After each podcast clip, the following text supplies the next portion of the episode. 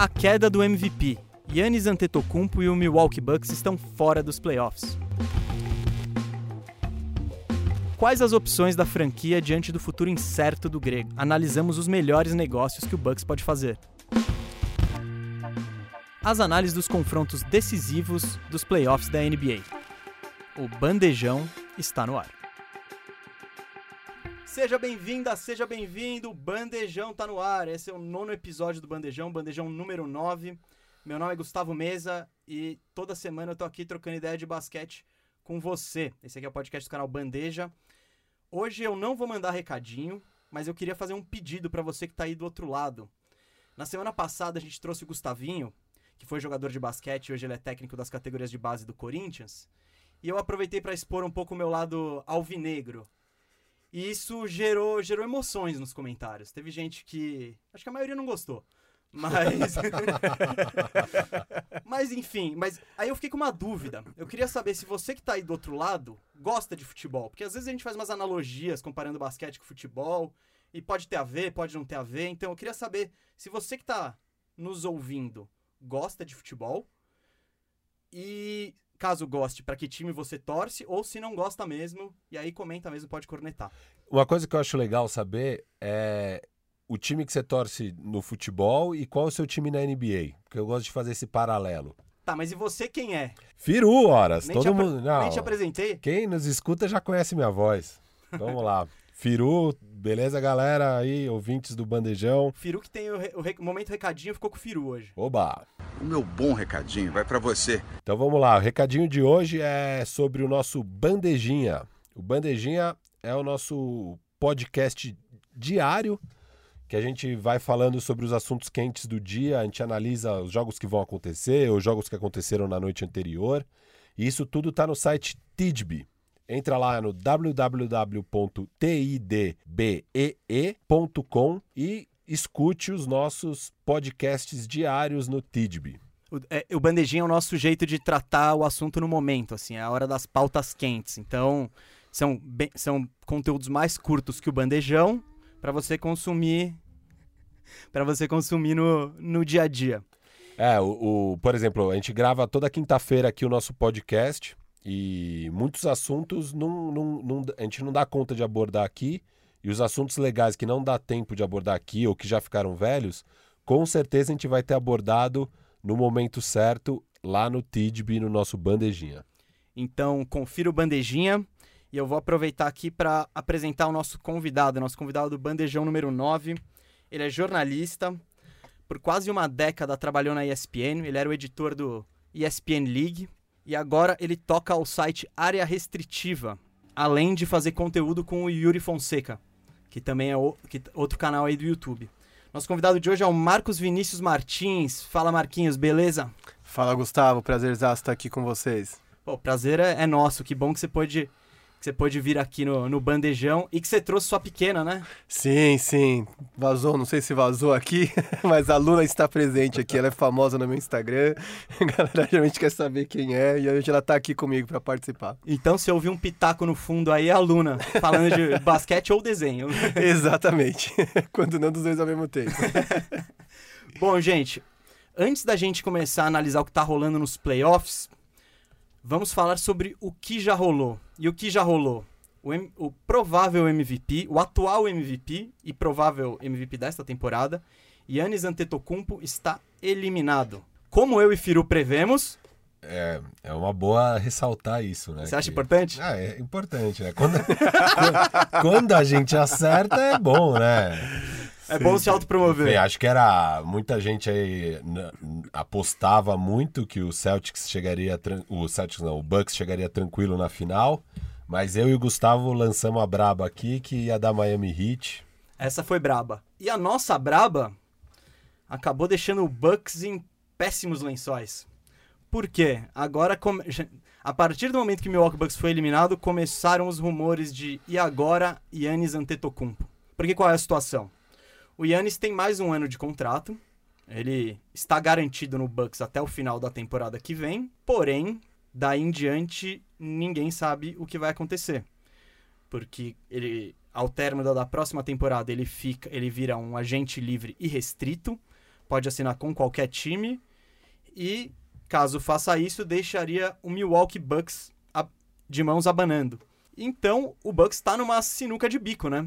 Porque ele tem o, o MVP da temporada passada, o atual MVP, e não sabe se ele vai ficar além de um ano. Então, a questão é, a gente tenta mais um ano, tenta buscar esse título, tenta fazer outra campanha e tenta renovar com o Yannis depois, ou trocamos eles ou trocamos ele agora e tentamos pegar algo em troca para não correr o risco de ficar de mãos vazias. Diante desse cenário, que já estão rolando vários rumores, a gente vai explorar as possibilidades, mas e vamos até sugerir algumas trocas que a gente acha interessante. Mas antes disso, eu queria perguntar pro Marquinhos, Marquinhos, você acha que o Bucks agora troca o Yannis ou vai tentar mais uma temporada com o MVP? Ah, vai atentar até o fim, né, cara? É muito incomum que um time troque seu franchise player, né? A não ser que o cara explicitamente crie uma novela a lá Anthony Davis, do tipo, quero ir embora e já tem o destino certo e tudo mais. A verdade é que pouquíssimos times têm coragem de trocar seu franchise player.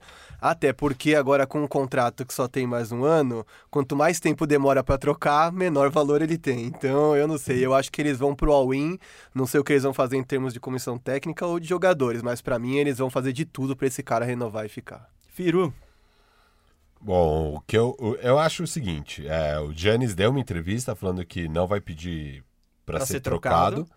mas o que é mais importante é que nessa entrevista ele não falou nada sobre assinar a extensão já agora. E sobre a extensão, qual, qual é o ponto que o Bucks tem a favor?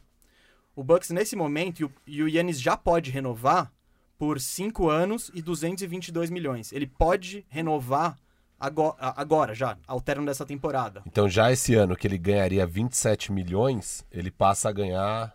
Não, na verdade, ele mantém o vínculo e na próxima temporada já tá entrando. Ele, Ah, esse ano é 27 Sim, é a- de ele, qualquer ele jeito. tem a Tá. garantia de que já tá com esse Ah, baita contrato assinado. Os outros times vão poder oferecer 4 anos por 141 milhões.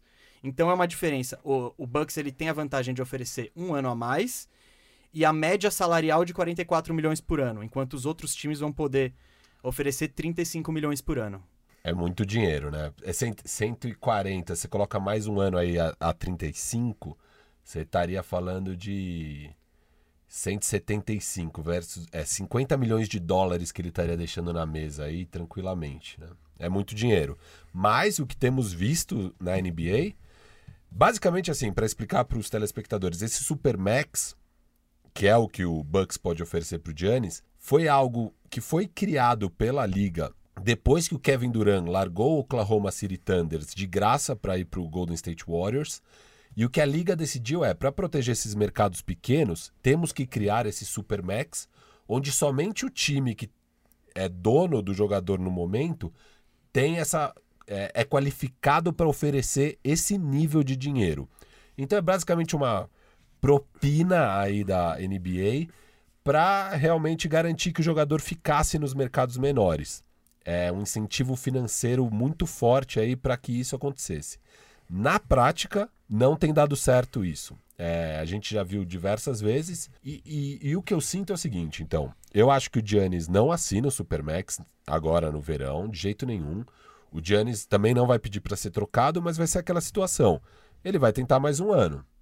Se não der certo, meu amigo, eu duvido muito que ele vai reassinar. Até porque o Giannis, no ano passado, já tinha de- dado declarações sobre o Malcolm Brogdon, por exemplo, e sobre a importância da, da franquia fazer as coisas certas para ter um time competitivo. E o- o- os donos do Bucks deixaram o Brogdon embora para não entrar pesado na luxury tax.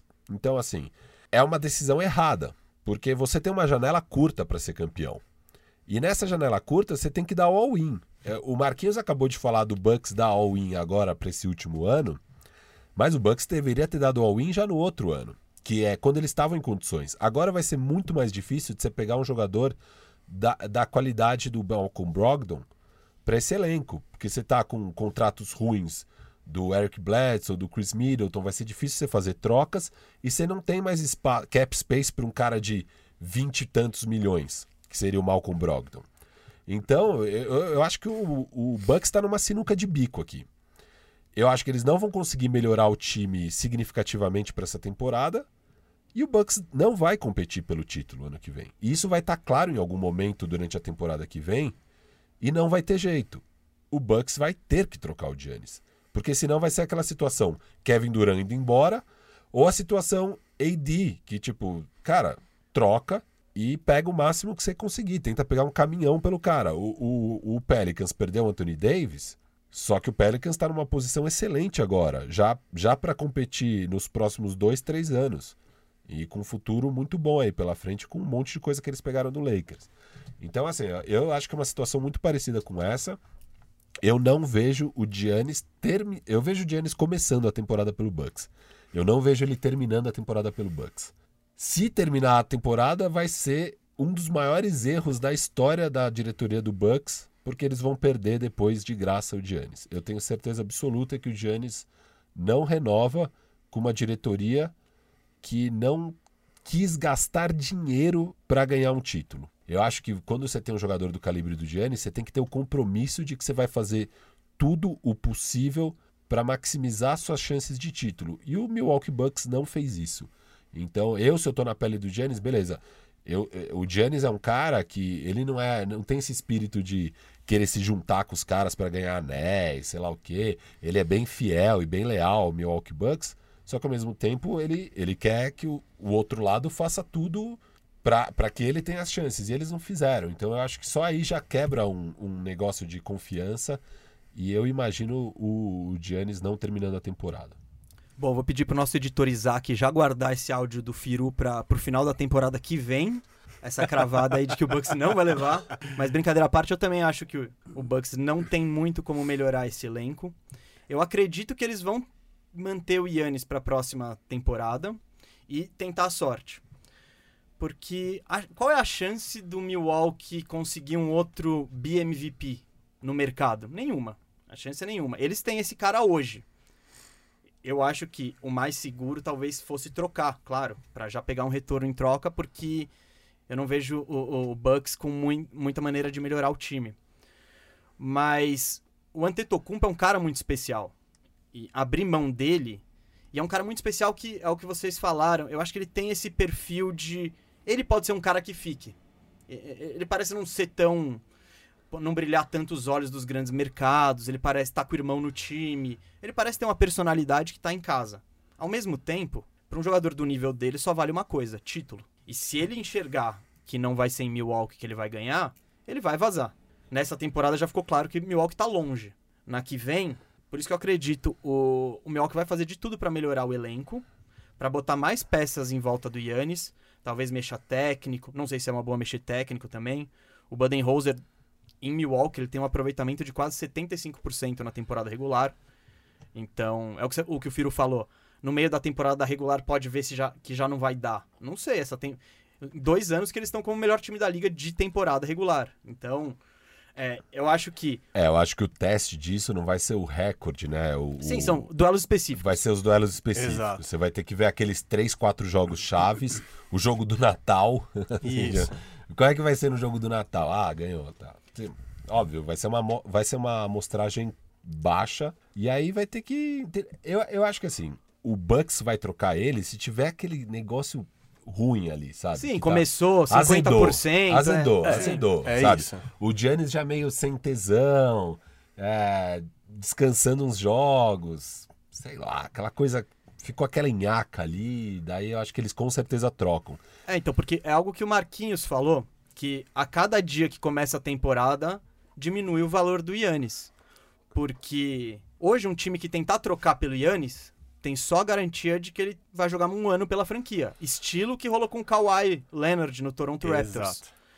Então, para um time dar coisas importantes para pegar o Yannis, ele tem que ter muita confiança de que o Yannis vai querer permanecer. Então, não são todos os times na liga que tem, que tem essas condições. Por isso, o que eu acho, não o que eu acho que, aliás, eu acho que ele deve ser trocado, mas eu acredito que não vão trocar. Vão fazer de tudo para mantê-lo. O problema é que o Bucks não tem muita coisa para oferecer. Não tem não. jovens de talento. O, o pique do draft vai ser lá em cima, vai ser o último. Ah, vai trocar quem? Middleton. Middleton ganha 30 milhões. Também vai trocar o Bledsoe. Vai... É isso. O, o Milwaukee, ele, ele só tá posicionado pra fazer um move desesperado. É pegar um contrato muito grande de um cara que não vai entregar. E isso, as ramificações disso, é, tem vários exemplos na liga. Mais claro, talvez, LeBron James na primeira passagem pelo Cleveland Cavaliers, que a diretoria do, Ke- do Cavs foi fazendo desespero atrás de desespero pra tentar botar gente em volta do LeBron. Não conseguiu nem de perto montar um time capaz de ser, de ser campeão.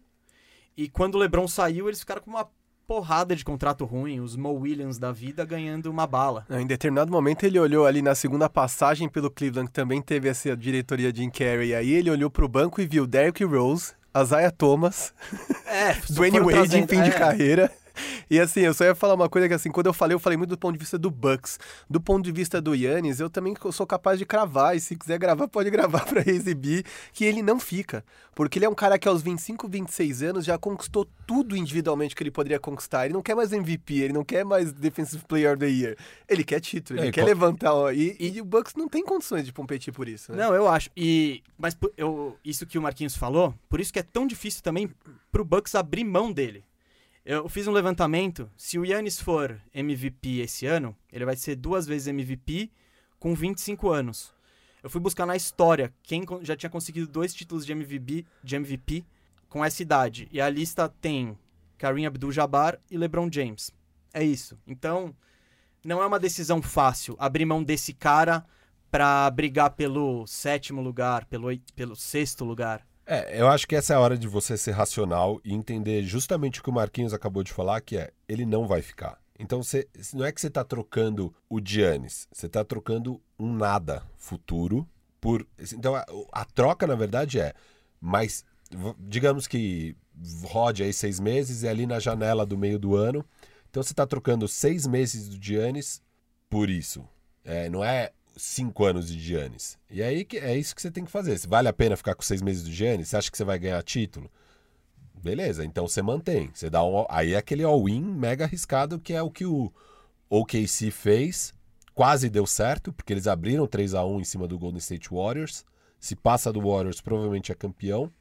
Tudo bem, tinha o Golden, tinha o Cleveland do, do LeBron do outro lado, mas estava com o Kyrie machucado, Kevin Love machucado, com certeza ganharia. Então ali foi por muito pouco, faltou uma vitória em três jogos para eles basicamente serem campeões e aí o KD com certeza renovaria. Então foi um all-in que eu, eu não achei tão errado. E, e, na verdade eu acho que o, mesmo tendo perdido, ainda a melhor opção para o KD era renovar com o OKC. Então eu acho que ali fazia sentido mesmo. Aqui eu não acho que faz sentido dar esse all-in. Porque eu não vejo a menor condição desse time do Bucks brigar por título. E seria uma decisão errada. Aí, aí chega naquele ponto do AD. É que o AD manifestou publicamente que queria ser trocado, então é diferente. Eu acho que o, o Giannis não vai querer se envolver nesse tipo de polêmica, assim. Mas nos bastidores vai estar claro que ele vai querer ser trocado. E aí tem que trocar. É, é, cê- cê vai- é, cê perde muito. Tudo bem, o Giannis é muito especial, só que você vai perder ele. Então troque e garanta o seu futuro. O Bucks ainda, quando acabar o contrato do Yannis, o Bucks ainda vai ter uma grande concorrência, porque metade da liga está se preparando para a classe de free agents de 2021. Eu vou, eu vou trazer os nomes dessa classe de free agents de 2020, os caras que alguns que vão estar disponíveis agora, e depois eu vou falar os de 2021. Esse ano, ó, free agents unrestricted, é, sem vínculo, que você pode contratar sem, sem problema algum, os melhores são é, Trinca do, Trinca do Toronto Raptors, é Fred Van Vliet, Serge Ibaka, Mark Gasol, tem o Goran Dragic, tem o Montrezl Harrell, tem o Davis Bertans, Paul Millsap, Joe Harris. Dá pra ver que não é nada muito atrativo. Os restritos também não. Restrito é quando o você faz uma oferta pro cara e o time que ele defende tem a possibilidade de cobrir a oferta para mantê-lo. Os restritos mais interessantes eu acredito que sejam Brandon Ingram, talvez Bogdan Bogdanovic do, do Kings. E O Ingram já renovou, não renovou? renovou? Acho que já renovou, ele já estendeu. É, bom, se não renovar, Ah, vai renovar. Exato. O, o Pelicans não Ele vai não perder o Ingram. É, claro. a peça central da troca do Anthony Davis, eles não vão deixar. ir embora. E tem jogadores com a opção de sair do último ano de contrato, que é a player option, que é o Anthony Davis, Gordon Hayward, DeMar DeRozan, Andre Drummond e uh, o Evan Fournier. Pra você ver como foi longe, eu fui buscar um, um no Magic. Você não falou do KCP? Kentavious Caldwell Pope? Ele é? Ele é, é. Player Negligenciei. Option. Player option. Player options. Grande sem, contrato. Sem tornozeleira eletrônica agora. Grande contrato do nosso queridíssimo Rob Pelinka. Deu dois anos com player option pra esse cara.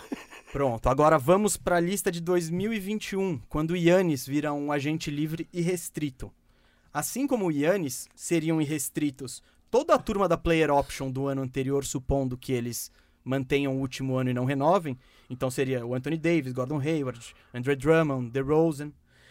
Além disso, vão ter, se liga nesses jogadores que vão ter player option, que podem largar o último ano de contrato e ir pro mercado. Simplesmente LeBron James, Kawhi Leonard, Paul George, cai minha caneta aqui, Chris Paul, Drew Holiday e Blake Griffin. Eles se somariam a agentes livres e restritos como Yannis, o principal e o cara que todo mundo quer, Rudy Gobert, Kyle Lowry, Victor Oladipo, Dennis Schroeder, Lamarcus Aldridge. E ainda tem os restritos, que dificilmente vão deixar os times, como o Donovan Mitchell, o Jason Tatum e o Lonzo Ball. O que eu quero dizer com isso? Nesse exato momento, 14 times da liga têm menos de 50 milhões de dólares comprometido em salários para a temporada 2001-2022. Ou seja, muita gente está se posicionando para pegar o Yannis ou algum desses outros caras. Então, o Bucks ele vai ter essa concorrência monstra de mercado.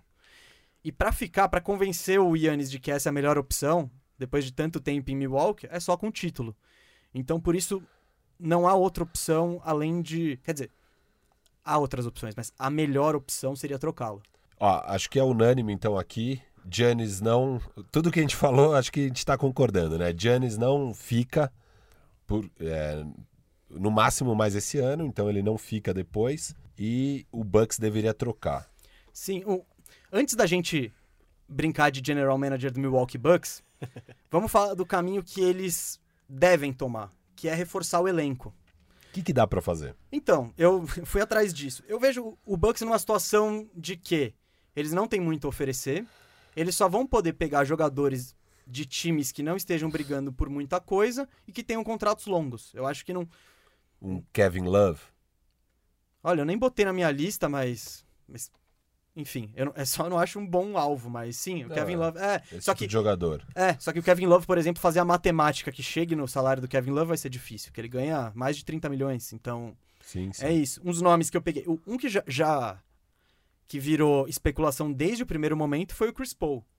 Que Mas fe- também tem o problema do Kevin Sim, Love. sim, é o contrato mesmo problema. muito É, alto, não, né? tá todo mundo especulando. O Chris Paul, Não, faz, não tem como o Bucks conseguir o Chris o Paul. Chris Paul tem mais tre- depois dessa mais três temporadas com tudo mais de 40 milhões por ano. Então, por mais que o eu- o OKC, e eu lancei essa brava semana passada. Por mais que o OKC pareça querer trocá-lo, é difícil fazer a matemática. Então, eu busquei, eu fui, eu entrei nos times que eu acho que tem esse perfil assim de não estar disputando muito ou que tem peças pra trocar. Eu achei os seguintes nomes assim. Óbvio, por especulação e por o meu trabalho de GM aqui. Tipo um Derrick Rose da vida, que tá no último ano de contrato com o Detroit Pistons. Um os dois do Brooklyn Nets, o Spencer Dinwiddie e o Caris LeVert. Talvez um DeMar DeRozan no último ano de contrato, Calma, calma, calma, calma, calma. Esses caras vão estar disputando muita coisa. mas eles não estão nos planos do Nets.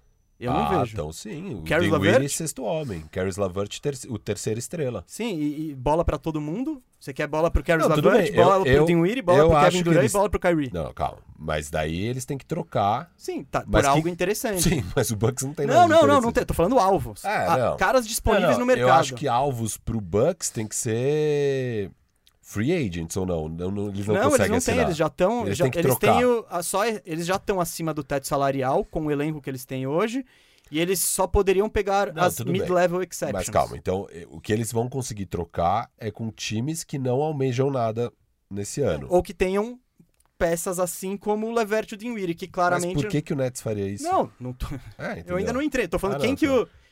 tipo de jogador que o Bucks pode ir atrás. Não, tudo bem. É que o, Derrick, o Derrick Rose eu achei uma boa Sim, que você falou. Agora, exemplo- a hora que você falou dos caras do Nets, eu falei, que? Não, esses caras. esses são os caras que eles têm que dar pra tentar pegar o Giannis, não as, as porcaria, entendeu? Enfim, Mas também, mas vamos mas, lá. eh, Na, no- no- na, no- na brincadeira da troca, eu também fiz. Eu botei o Nets tentando pegar o Yannis, mas não. esse- Ah, eu consegui, eu acho que é melhor. Nossa, então. Vamos lá. Depois a Depois gente vai lá. brinca. Vamos Mas lá. enfim. Eu, eu, eu, tô muito curioso pra ver isso. porque É, eu quero ver como é que você fez isso sem meter o Kairi na troca. Não, se precisasse, eu dou o Kyrie tranquilo. Ah, então Não, mas beleza. isso Mas não, vamos não. na Mas eu, eu tô né? tentando montar um Big Tree ali. É, então, por isso que eu fiquei curioso agora. Tá, eu também tô lá. curioso, então vamos lá. Então, só nesses nomes, por exemplo, Terence Ross do Orlando Magic, um Darius Garland, supondo que o Cleveland Cavaliers pegue outro armador e queira trocá-lo. Só que o que, o que deu pra todo mundo perceber aqui é que dificilmente serão esses caras que vão fazer o Bucks ser campeão, né? Sim. Ah, é o que eu falei lá atrás, eles estão numa sinuca de bico, não tem jeito, assim. Eles, eles se colocaram na pior situação possível para um time de mercado pequeno que quer renovar com a, uma das maiores estrelas da liga. Eles, eles estragaram a janela que eles tinham para ser campeão e agora, meu amigo, é, é bola para frente. É, então Não- eu não, não sei se tem- foi pelo físico. Eu concordo com o Firu mesmo. Eu acho que eles tinham que ter se arriscado e segurado o Malcolm Brogdon. Eu não sei se envolvia o físico dele, porque é um cara que tem histórico de lesões, né? Não necessariamente lesões graves, mas lesões que o tiram de tempos em tempos de quadra, né? E, e eu não sei se foi uma coisa relacionada ao físico, mas eu realmente acho que eles tinham que ter se amarrado nele porque era um cara jovem e que ainda tinha Não. como desenvolver. E nos playoffs do ano passado, a o, o principal sidekick do Giannis foi o Brogdon, não foi o Middleton. O Middleton Exato. sumiu completamente, o Bledsoe foi um horror e o Brogdon jogou super bem. Então, assim, é, é óbvio, a gente não tá falando de uma super estrela da liga no Malcolm Brogdon, mas é um jogador muito bom, assim, é um, é um bom jogador de elenco. Ele é um cara que mete a bola de fora que. E, E- e cria e- jogo. E, que arma um pouco. Por e- mais que ele não seja um grande playmaker, ele, ele organiza. A grande cagada do Bucks, pra mim, foi antes dos playoffs do ano passado, quando eles renovaram com o Eric Bledsoe, que não precisava. Sem dúvida. Meu sem Deus. Foi aí que eles se complicaram. Porque se eles deixam. Porque o Bledsoe, ano passado, teve playoffs horríveis. E esse ano também não é que ele roubou a cena, longe disso. Então, o Bucks renovou com ele sem ele ter provado que poderia contribuir. E se tivesse que chegar no fim do ano, aí sim ia escolher. Porque no ano passado eles tiveram muitas decisões. Não, é, não foi fácil assim manter o Brogdon. Hoje, o, com o time de hoje, o Bucks está com 130 milhões de 131 milhões de, de folha salarial. A maior folha salarial da NBA é 137 do Portland Trail Blazers. Então, a gente estaria com mais os 20 milhões do Brogdon, vai, seria uma folha de 150 que é meio que quase sem precedentes. Não, tudo bem, mas daí talvez você não assinasse uns caras que você assinou. sim, assim. sim, tá, não pega o Robin Lopes, não pega, mas Isso, ainda assim ia estourar, ia bater o 140 fácil. Ia, ia. Mas é Então- isso, tinha que dar um, era, o, era o famoso all-in. E você tinha que dar all-in, não tem jeito. Sim. E, e, bom, Aí qualquer coisa no meio da temporada você tenta trocar o Brogdon por coisa de valor, não sei, entendeu? A- Algum time que esteja numa timeline de querer um jovem igual o Brogdon e te dar alguém mais experiente pro playoff.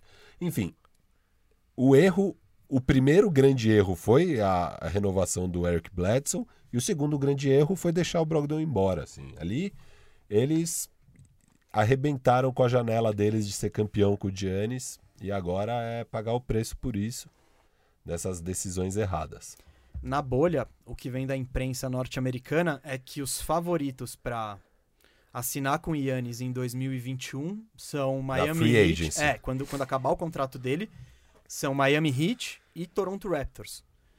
Que também são dois times que hoje têm um grande desempenho, estão indo muito bem. Só que eles teriam também que se planejar para pegar, para ter cap space para pagar o Giannis. Porque eu vi o, o Heat. O Heat tá numa situação mais tranquila, porque a maioria dos contratos vai expirar só em 2021. Eles vão ter decisões mais difíceis com o Goran Dragic e com o Duncan Robinson, que viram free agents agora. E o, e o Raptor, sim, teria que abrir mão de competir de novo, eu acho. Porque é o que a gente falou, é o que eu falei antes. Deixa o Mark Gasol embora. Gasol, Ibaka e Van Fleet, deixar todo mundo in- embora. Não, o Van Vliet tem que renovar. É, o Van Fleet tem que ficar. Eu, Eu não sei, acho, cara, se eu pagaria 25 milhões de Van Fleet. Cara, porque ó, o que- por que eu pagaria 25 milhões no Van Toronto Fleet? não vai Qual, pegar- é, qual, é o, qual a perspectiva do Kyle Lowry? Quantos anos mais ele vai jogar em alto nível? Isso sim. E aí você se amarra num Van Vliet que tem 25. O cara tem pelo menos, vai, sei lá, 10 anos de carreira. É, eu acho Se que você o, se amarrar nele por 5 anos, você tem o prime do, do Fred Van Fleet no Toronto Raptors, O né? que eu é, acho o do Van core, Fleet, o core do Toronto, indo pra frente, é Norman Powell, Giannunobi, Siakam e Van Vliet. Eu acho que esses caras você não pode deixar sair. E aí é montar o time em torno disso. Óbvio, se aparecer uma oportunidade boa de trocar, digamos, Siakam pelo Giannis, manda brasa. Vai que, porque o Siakam é um jogador que tá evoluindo muito, mas nunca vai chegar nesse nível do Giannis. Eu duvido muito que ele vai chegar nesse nível MVP. Então vale a pena essa troca. Do que o Gustavo falou ali de 25 milhões do Van Fleet, a única coisa que me dá um clique é com a crise do- da pandemia e do Covid e tudo mais, a gente sabe que a NBA faturou menos e a tendência é que o salary cap, o teto salarial baixe para os próximos anos. Então esses 25 milhões vão ser bastante grana no Sim. decorrer da NBA. Então precisa ver como é que isso vai evoluir, né? É, a NBA está discutindo se mantém o teto salarial do jeito como está de forma artificial.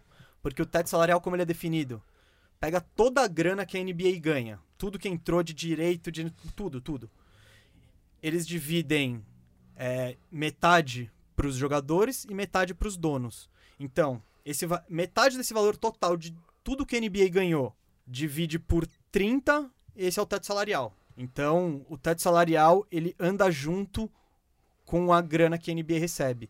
E esse ano a NBA não teve público, Crise na China. crise na China, então, teoricamente, teria menos grana. Então, o melhor dos cenários é manter o teto salarial do jeito que tá. E isso do Van Fleet, ele já tá sendo muito cobiçado. Já dizem que o, é, o New York Knicks pode ir atrás, que o Phoenix Suns pode ir atrás. E com tão poucos nomes de agentes livres agora, eu acho que pro Toronto mantê-lo vai ter que desembolsar uma grana. E por que eu falei isso voltando? Esses dois times aí têm a capacidade de ir atrás do de, de- de ir atrás do Yannis em 2021. São destinos interessantes. Só que eles também vão ter que botar o pé no freio ano que vem pra poder estar na briga depois.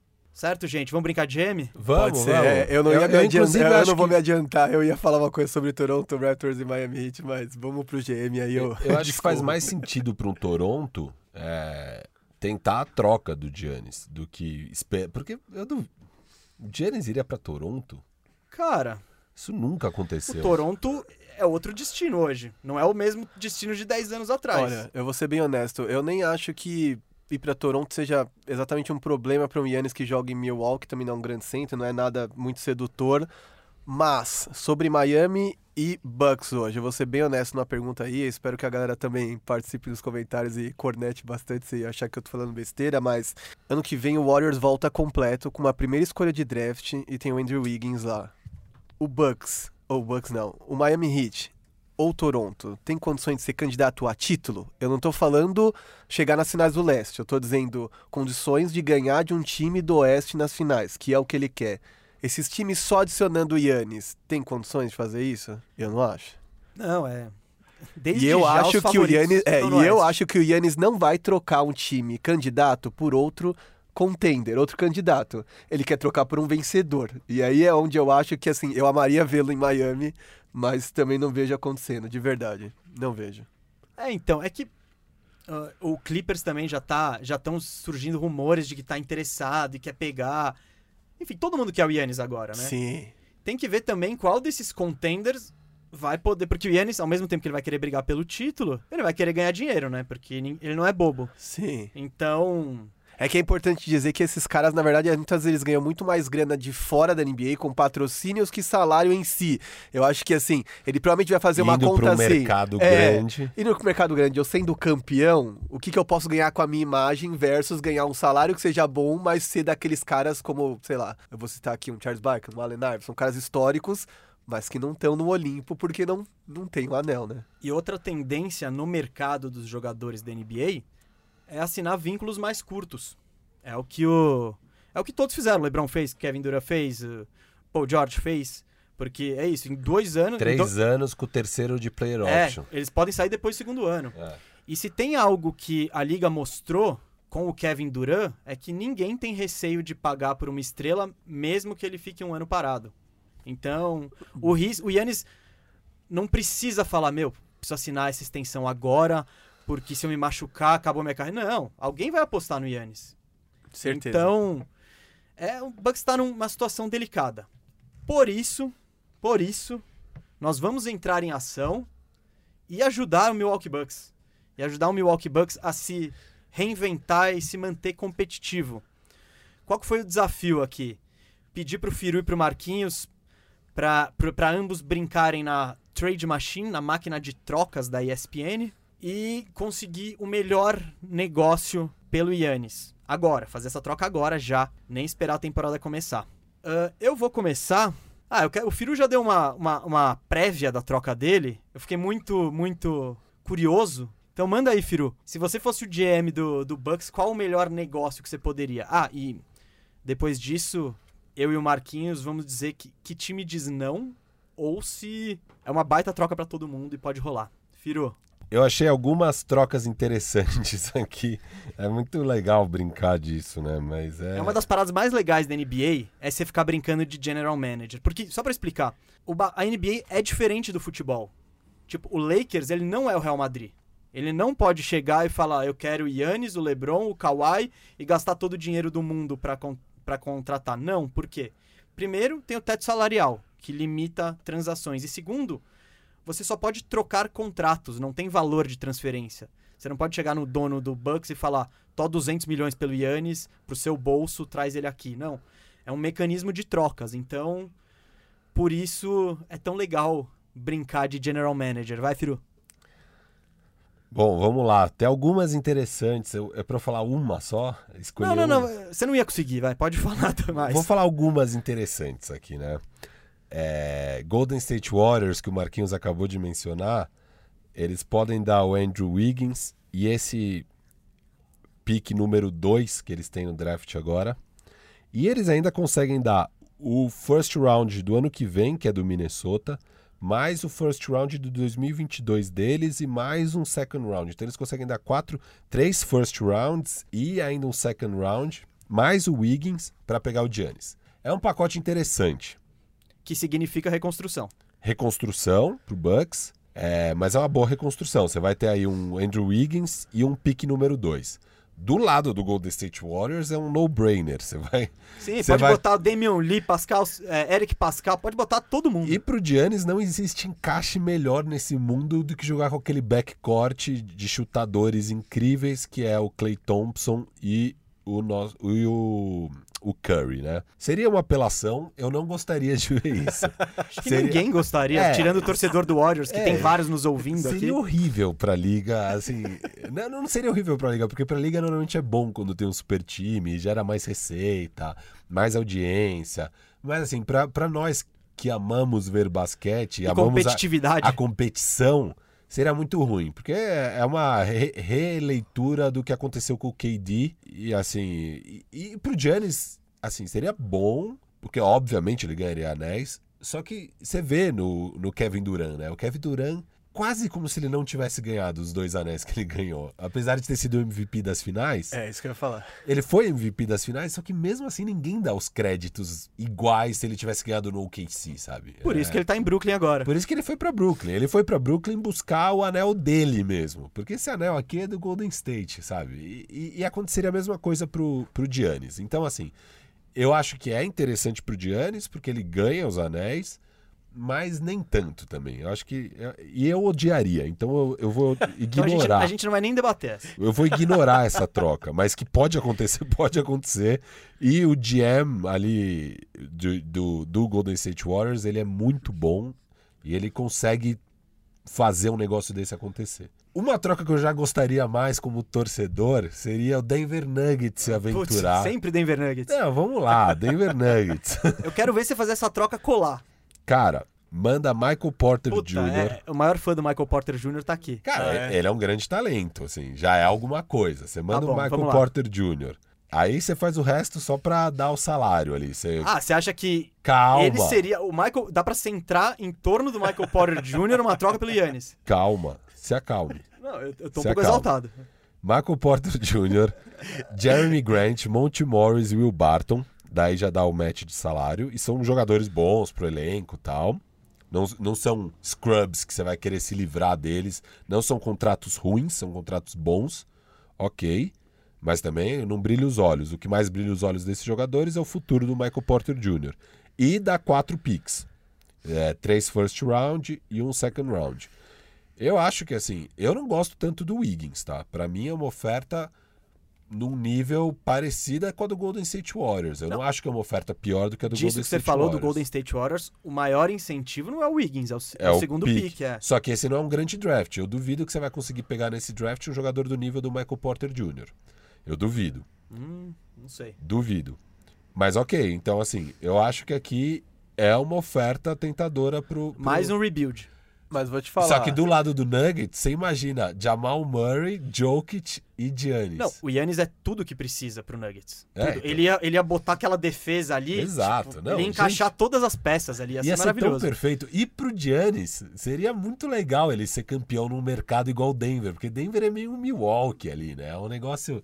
Então, assim, eu, eu acho que aqui ficaria uma história muito legal pro Giannis, porque o Denver não vai ganhar nunca sem o Giannis. Eu gosto muito do Denver, eu meio que torço pro Denver, apesar de ser um torcedor do Lakers, eu gosto tanto desse Denver que eu sou quase um torcedor do Denver. E eu acho muito difícil, sem um all-in pesado, eles serem campeões. E esse seria um all-in perfeito, sabe? O Jamal Murray tá chegando na maturidade dele, o Jokic é um top 10 da liga tranquilamente. E aí você vai adicionar um BMVP e, cara, aí segura. É um time pra brigar com o Warriors, é um time pra brigar com o Nets, é um time pra brigar com o Lakers, com o Clippers.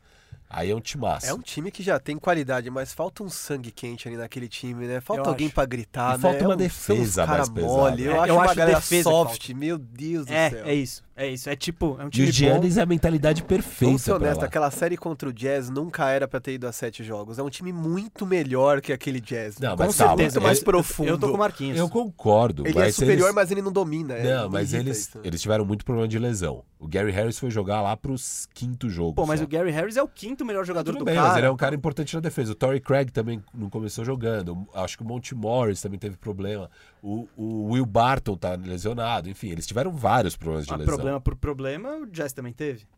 Sim, sim. Então, é. É, É que eu, é que eu acredito que o Jazz seja um elenco muito mais limitado mesmo. Eu assim, também acho. o elenco é muito curto. É, e, e eu acho que de verdade é um time que sempre é superior, porque se você olhar a galera alinhada ali, você fala, meu Deus, quantas opções o Mike Malone tem pra trabalhar, mas que nunca se traduz numa superioridade. Inclusive, durante os jogos, mesmo contra o Clippers, eles abrem 10 pontos e perdem 10 pontos em 2 minutos. Assim, eles estão incapazes de defender. Meu, juro, é um time que eu tenho certo carinho, porque eu acho que o Jokic me lembra muito o Sabonis, do Manta Sabonis, mas assim.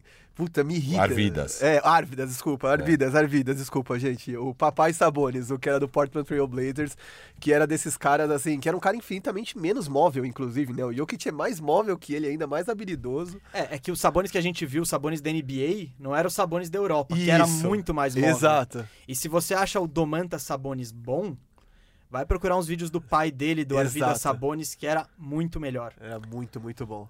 Falando em Big Tree, Ixi. esse é o Big Tree que, puta, essa, a gente, essa é que a gente vai analisar agora. podemos, vai, porque... Ah, não. Bora, bora, bora.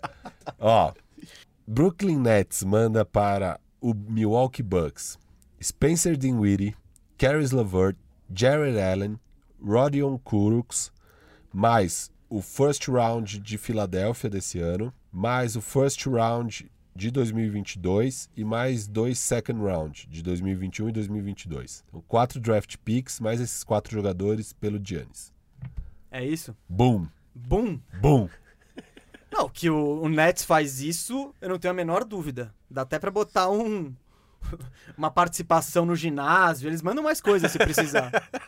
Mas eu acho que não faz muito sentido pro Bucks. Ah, você vai pegar, você tá me dando essa cara de, acabei de montar um time que vai ser o oitavo do, do leste. É, é isso, cara. Você- tá bom, você tá falando de um time Bledsoe, Dinwiddie, Middleton, Levert e Brook Lopes. Esse é seu time. Você tá, tá abrindo mão do Yannis pra começar a temporada assim. Não, é. é- Acho que você vai estar construindo pro futuro, né? Você vai estar com vai- mais três first round. três first rounds do time de um time bom. Sim. de um time que tem Kevin Durant, Giannis e Kyrie Irving. Eu- eu- o Bucks diz não. Marquinhos, Não, com certeza. Eu acho que o Bucks diz não. eu, Eu, acho acho até que a proposta anterior talvez fizesse mais sentido, porque o que, que eu acho? Eu sempre acho que os times, quando eles têm grandes estrelas e eles perdem essas grandes estrelas, eles têm que tomar medidas desesperadas ou. É um divisor de águas. No mínimo, o cara tem que decidir se ele vai pra cima ou pra baixo mesmo. Que é, vou, vou fazer uma troca pra seguir no mesmo nível que eu tô aqui, ou eu vou pra baixo de vez e fazer um rebuild nervoso, que é o que o OKC, por exemplo, pretendia quando trouxe o, o, o Chris Paul. E que vai continuar sendo capaz de fazer por todas as escolhas de draft que tem pela frente, né? Até uma surpresa, como eles, co- como eles é, brigaram no Oeste esse ano mesmo com as peças que eles tinham. A verdade é que a gente esperava o OKC lá no final da tabela brigando por essas escolhas de draft, né? É, ou talvez até pra uma oitava vaga, mas É, foi muito do acima. jeito que foi, foi muito acima, porque eu acho que é isso, né? E aí vem desse time, é, é assim, não é uma troca ruim, não é que o que você propôs é totalmente bizarro, mas os caras vão tocar, trocar o topo do leste pelo, sei lá, pelo Por- oitavo por, do quatro leste. anos brigando por oitavo do leste. Você tá dando com todo mundo com contrato. Eu acho as a proposta do Golden State mais atrativa.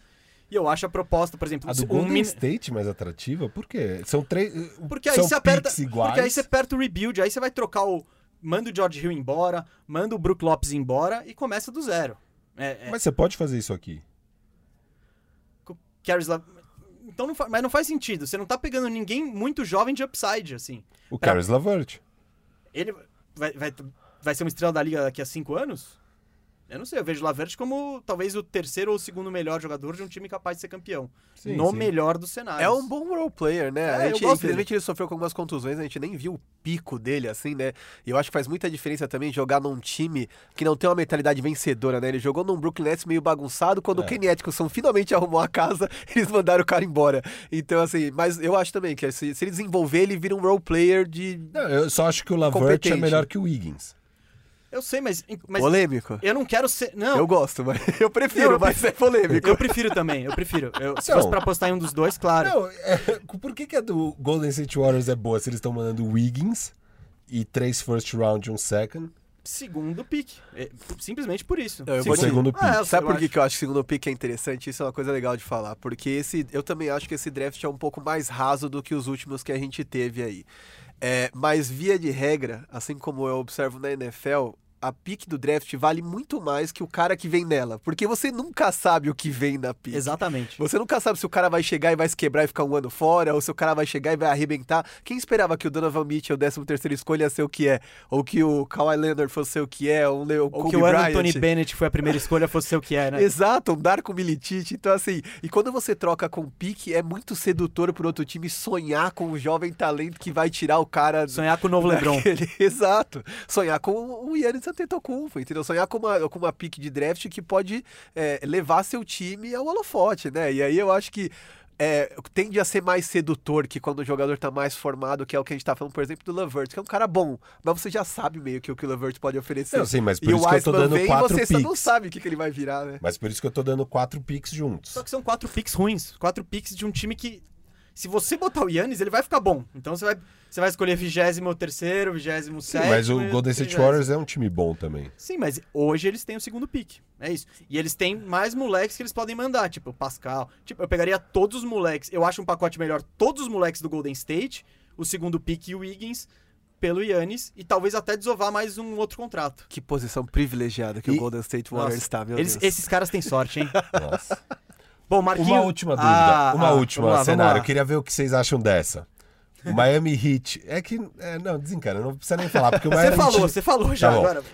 mandar Jimmy Butler, Kendrick Nunn. Tá, valeu, e- esquece, obrigado. Esquece, né? O que, que mais dá pra fazer? O que, que vocês viram aí? Cara, Marquinhos, GM Marquinhos. Cara, eu vou te falar, vamos lá. Eu fiz uma troca só porque eu acredito, desde o começo eu até perguntei pro Gustavo, porque a gente ele mandou a pauta e eu disse, eu posso dizer que não vai ter troca?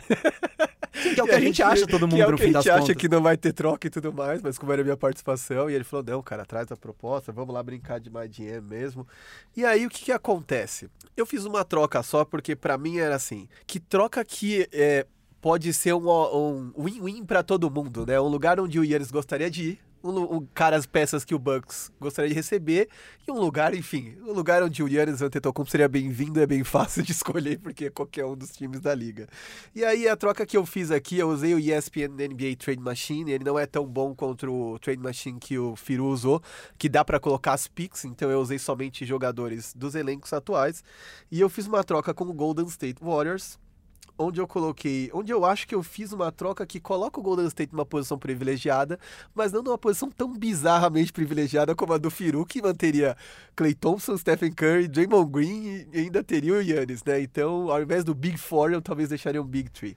E aí na troca eu mandaria Andrew Wiggins e Draymond Green para o Bucks e traria Eric Bledsoe e Yannis Antetokounmpo pra cá. Você pega o contrato ruim do Bledsoe. Eu pra pegaria o fazer a- contrato do Bledsoe. Não, mas só pra alguém. despachar o Yannis, Claro, claro, o Bucks claro. tem que despachar os contratos ruins, né? Então, Por, porque, pra- porque pra gente ter uma ideia, pra quem tá ouvindo, de repente aí não, não conhece o Spot Track, que é um site que a gente consegue seguir o salário, saber contrato, até salarial e tudo. Uh, pra vocês terem uma ideia, o contrato do Eric Bledsoe é de 4 anos e 15 milhões, o do Draymond Green é de 18. E se a gente começar aqui a falar em quem é mais útil pro time que atua ou que pode ser útil, exatamente. fica Mas surreal. eu vejo o Draymond Green como um cara que muito único pro Golden State. Exato. Eu, eu vejo ele com mais valor no Golden State do que na maioria dos times da NBA. Exato. Eu só penso nele útil no Bucks, porque eu acho que o Mike Budenholzer é uma escola meio Greg Popovich e pode dar uma função pra ele nesse time. Não acho que ele é uma estrela que vai mudar o patamar do Bucks. Sim, ele seria o armador, eu acho até. Tipo, colocaria É de um um playmaker. forward. É, então. Eu. é complexo. Isso já foi, inclusive, é, sugerido, acho, na internet. E o Bucks, acho que, e, o, e o Golden State chegou a dizer que não pretende trocar o Green. Sim. Então, até por essa questão de lealdade, acho, né? Eles têm muito isso. E eles já conquistaram muito pra também não poder se dar o luxo de falar, não, esse cara é ídolo, vou manter. Mas eu acho. Cara, se meter o segundo pique aí. Se meter o segundo pick, olha lá, eu não podia colocar aqui porque era no NBA Ah, da pode, ESPN. pode botar, a gente Vamos tá, tá colocar liberando. então, segunda pick, Draymond Green e Andrew Wiggins para os Bucks e Eric Bledsoe e Yannis para os Warriors. Olha, eu acho que daria pro Bucks fazer isso. Pro Warriors, é sem pensar. Eu acho que Clay, Curry e Yannis, fechou. Tipo, você não precisa de mais. O, o, o Yannis vai ser um super Draymond Green. Dá pra, vai- ele vai ser perfeito nesse, nesse papel. Defesa, ele é maior, ele, ele faz tudo melhor. Então, é- seria ótimo. Eu acho que o Bucks ficaria um time meio esquisito. Eu não vejo eles brigando por nada com esse time. Mas também poderia recolocar o Draymond Green no mercado. Você sai dessa troca com mais peças. Eu acho mais interessante, assim. Mas não é melhor, então, o, só o Andrew Wiggins sem, sem o Draymond Green? Não, o bom é que você pegar- se trocar livra o do Bledsoe Bledsoe. pelo é, Green, você é, se então. livra É, do você Bledsoe. se livrar do Bledsoe. Não, isso é bom. Você E dá eu essa contrapartida. Eu confesso, quando eu fiz essa troca, eu tive um olhar de torcedor do tipo, cara, tudo bem se eles ganharem mais títulos agora, mas não precisa ser essa dinastia bizarra que era, né? Então, eu acho que a gente monta um bom time, mas que também não é o que era com Kevin Durant e todo mundo, que era um time que de verdade não tinha competição, né? Não, interessante. Ó, eu. Minha vez agora. Qual que foi meu critério? Primeiro eu fui atrás dos times que eu acho que aceitariam apostar em um ano de Yannis, confiantes de que conseguiriam mantê-lo depois, mas sem certeza nenhuma. Então, eu, eu listei alguns times que eu acho que poderiam fazer essa aposta. Que esses times seriam Portland, Miami, o Clippers, Filadélfia. Eu acho que o Minnesota talvez pudesse botar o primeiro pick em jogo. Golden State Warriors, Denver Nuggets, Brooklyn Nets, Dallas Mavericks e Boston Celtics. Nem todos esses times têm peças interessantes para mandar de volta e pegar o, o Yannis. Do ponto de vista do, do Bucks, eu tentei não, eu tentei manter o time competitivo, eu não entrei pro modo da reconstrução. Que indo pra reconstrução, talvez os dois melhores parceiros é falar com o Golden State e falar com o Minnesota, que tem os picks agora, dá pra pegar mais picks futuros. Embora o Minnesota tenha ficado um pouco depenado depois da troca pelo D'Angelo Russell, eles ainda têm o primeiro pick do draft. Eu fechei em três alvos que o Bucks poderia ir atrás. Por um motivo importante. A gente já falou aqui que Milwaukee não é um destino que mexe muito com o coração dos jogadores, que motiva muitos jogadores a ir pra lá. Então eu acho que o Bucks teria que ir atrás de caras bons com contrato longo, porque você já mantém uma base, pelo menos Você vai ter esse cara e o Middleton garantindo por três anos e ver o que acontece.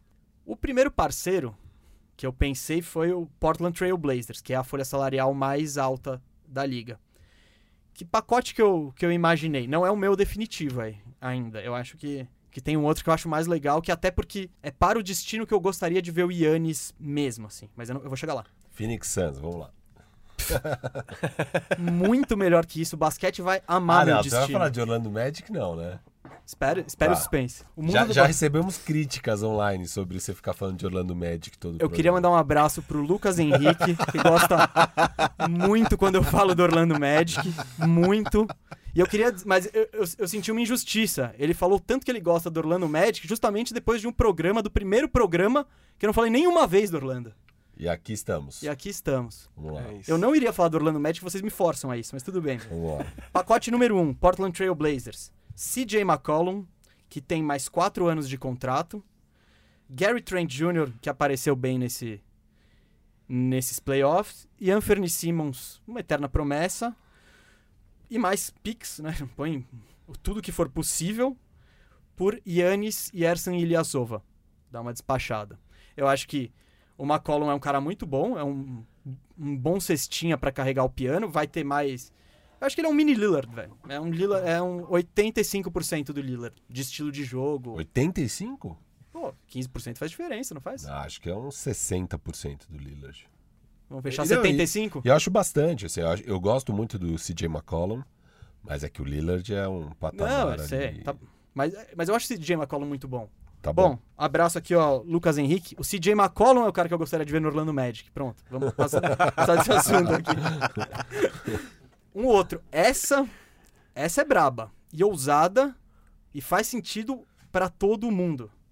Só que eu acho que troca com Boston Celtics. Eu pensei em uma aqui. Jalen Brown, Romeo Langford e pique por Yannis Antetokounmpo. Quatro, o Jalen Brown tem 4 anos de contrato ainda, que começa na próxima temporada por 115 milhões. O Bucks ia pegar um... Cara, ia pegar o, o cara perfeito pra botar ali do lado do, do Middleton. Ia melhorar a defesa, tem chute de fora. O Celtics resolve o problema do Big, que falta nesse time. É, o Yannis podia ser até o pivô, ia putz, formar um timaço. Eu só não sei. Depende muito, claro. Se o Celtics for campeão ou chegar na final, eu não sei se eles. tro- Por incrível que pareça, eu não sei se o Celtics aceitaria. Porque seria um ano de Yannis duvidoso. Eles já sabem o que eles têm com o Brown, já sabem que é um jogador, já sabem que ele encaixou no time, já sabem que o Brad Stevens confia nele e que tem quatro anos dele. Mas o Yannis é, é tentador. É, e eu vou te dizer, se não fosse o Danny Ainge, talvez eu dissesse não, os caras vão se apegar no Jalen Brown, mas o Danny Ainge não se apega em ninguém. Não, se não se ele apega, não puder se ter o apega. Yannis, ele vai trocar o Jalen Brown. Então, eu acho essa troca braba. Cara, é complexo, essa eu não tinha pensado, não. O Boston dá pra fazer várias coisas, né? Que eles têm o Gordon Hayward, eles têm o Kemba Walker, o Mar Marcus Smart. São vários jogadores com contratos bons e que, e que assim, eu só não, só não dá pra trocar o Tatum. De resto, É, então, é o único que eu acho que tá off-limits ali. é, de resto dá pra trocar pra você ter. E a- eu, eu tinha pensado em uma assim, você manda o Kemba Walker e o Marcus Smart, mais uma chuva de picks e o Robert Williams e pega o Bledsoe pra pegar o contrato ruim e o Giannis Antetokounmpo. Peraí, Kemba e Smart? Isso. É, eu preferia apostar no Brown. É que o Brown, para os Bucks, é mais interessante porque é um cara mais jovem, né? O Kemba já tem seus 30 anos e talvez pra eles não fosse tão interessante. É. Mas o Kemba Walker é um, um Não, é- excelente é, nome. é que o que eu imaginei é que o, o, o Brown estaria meio off-limits Sim, pro, sim. pro Celtics, entendeu? Mas você tá Eu falando imaginei- do Yannis, né? É, sim, sim, mas sem dúvida. Off-limits pra, pro cara duas vezes MVP? Não, isso não tá. Vale a pena, sem é, dúvida. então, é, é ousado. Depende do resultado desse ano, mas... Eu gostei da Ô, sua Danny, troca. alô, Danny Ainge. É, eu gostei bastante também. Mas a minha preferida, o lugar que eu quero ver Yannis Antetokounmpo, Dallas Mavericks. Eu quero ver ele com o Luca. Eu acho que não seria apelação, não seria ir pra um Golden State, tá ligado? Ele tá juntando outro moleque, tá se juntando com outro moleque de potencial e fala, vamos destruir a liga. Europa unida. É, vou desunir um pouco a Europa. É isso que eu ia Manda falar. KP, eu fiquei- né? Não tem jeito, É. sim. O, o Dallas, ele poderia ser um dos times que, pra- que conseguiria manter o cap space pra ir atrás do, do Yannis independentemente de qualquer coisa. Mas, na minha visão, eu acho que vale a pena arriscar pra tentar pegar ele agora. O Dallas, acho que desde 2011, eles tentam limpar o cap space para atrair uma estrela, que foi quando eles abriram mão do Tyson Chandler, que foi o pivô do título, num sonho atrás do Dwight Howard, e nunca rolou, e eles estão fazendo isso todo ano, e não rola. Então, eu acho que não dá para confiar tanto nesse potencial de convencer o Yannis a vir. Claro, antes eles não tinham o Luca e agora eles têm, que é bem atrativo. Mas na minha, o problema do Dallas é, eles não têm, eles, a primeira troca, a primeira escolha de draft que eles poderiam mandar é de 2025, que eles já têm duas comprometidas com o New York Knicks para por causa da troca do Porzingis.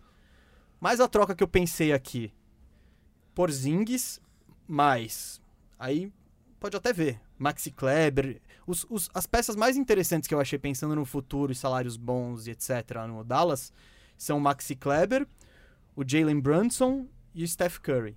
E o Seth Curry. Steph Curry, eu acho que eles iam aceitar. Eles iam aceitar. E o Seth Curry. E aí, esse pacote pelo Yannis e alguma coisa. Porzingis, Porzingis vai. Brunson. O, o, o salário do Porzingis com o do Yannis bate. Não precisaria botar mais ninguém.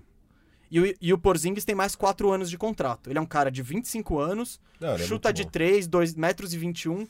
Ele pode ser um building block, assim, um cara pra construir um time em volta em Milwaukee. Viu o New York Knicks? Viu, New York Knicks? É melhor do que ter o Dennis Smith. Pô, mas e o Julius Randle? Nossa. Knicks é uma piada. Um abraço pro Spock aí, nosso amigo. Sofredor. E aí, gente, Porzingis por Yannis. E mais uns contratinhos aqui, os outros ali. Eu vou te dizer, a, a, a troca é muito boa e basquetebolisticamente falando, talvez essa palavra exista ou, ou tenha inventado, seria animal de ver, de verdade. Mas o meu problema é o KP saudável. Quando Ah, esse sim, cara sim. vai ficar saudável? Porque o Yannis é uma máquina, né?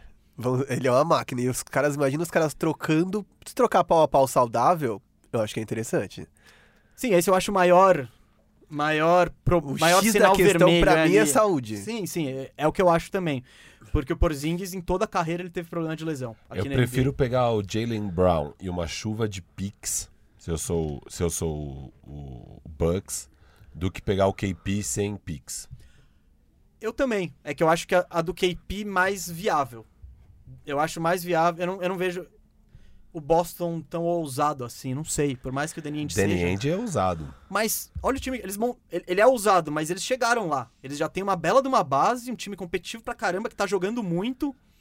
Então, eu O não sei Gordon se é- Hayward tá fazendo hora extra, mas que pode ser trocado por um cara também complementar, né? Ele não tá desesperado, né? Que ele precisa Não, fazer a troca. Boston, né? isso, Boston tem peça pra caramba. É, é isso. É uma oportunidade de mercado que che- chegou lá, eles estão, opa, vale, não vale?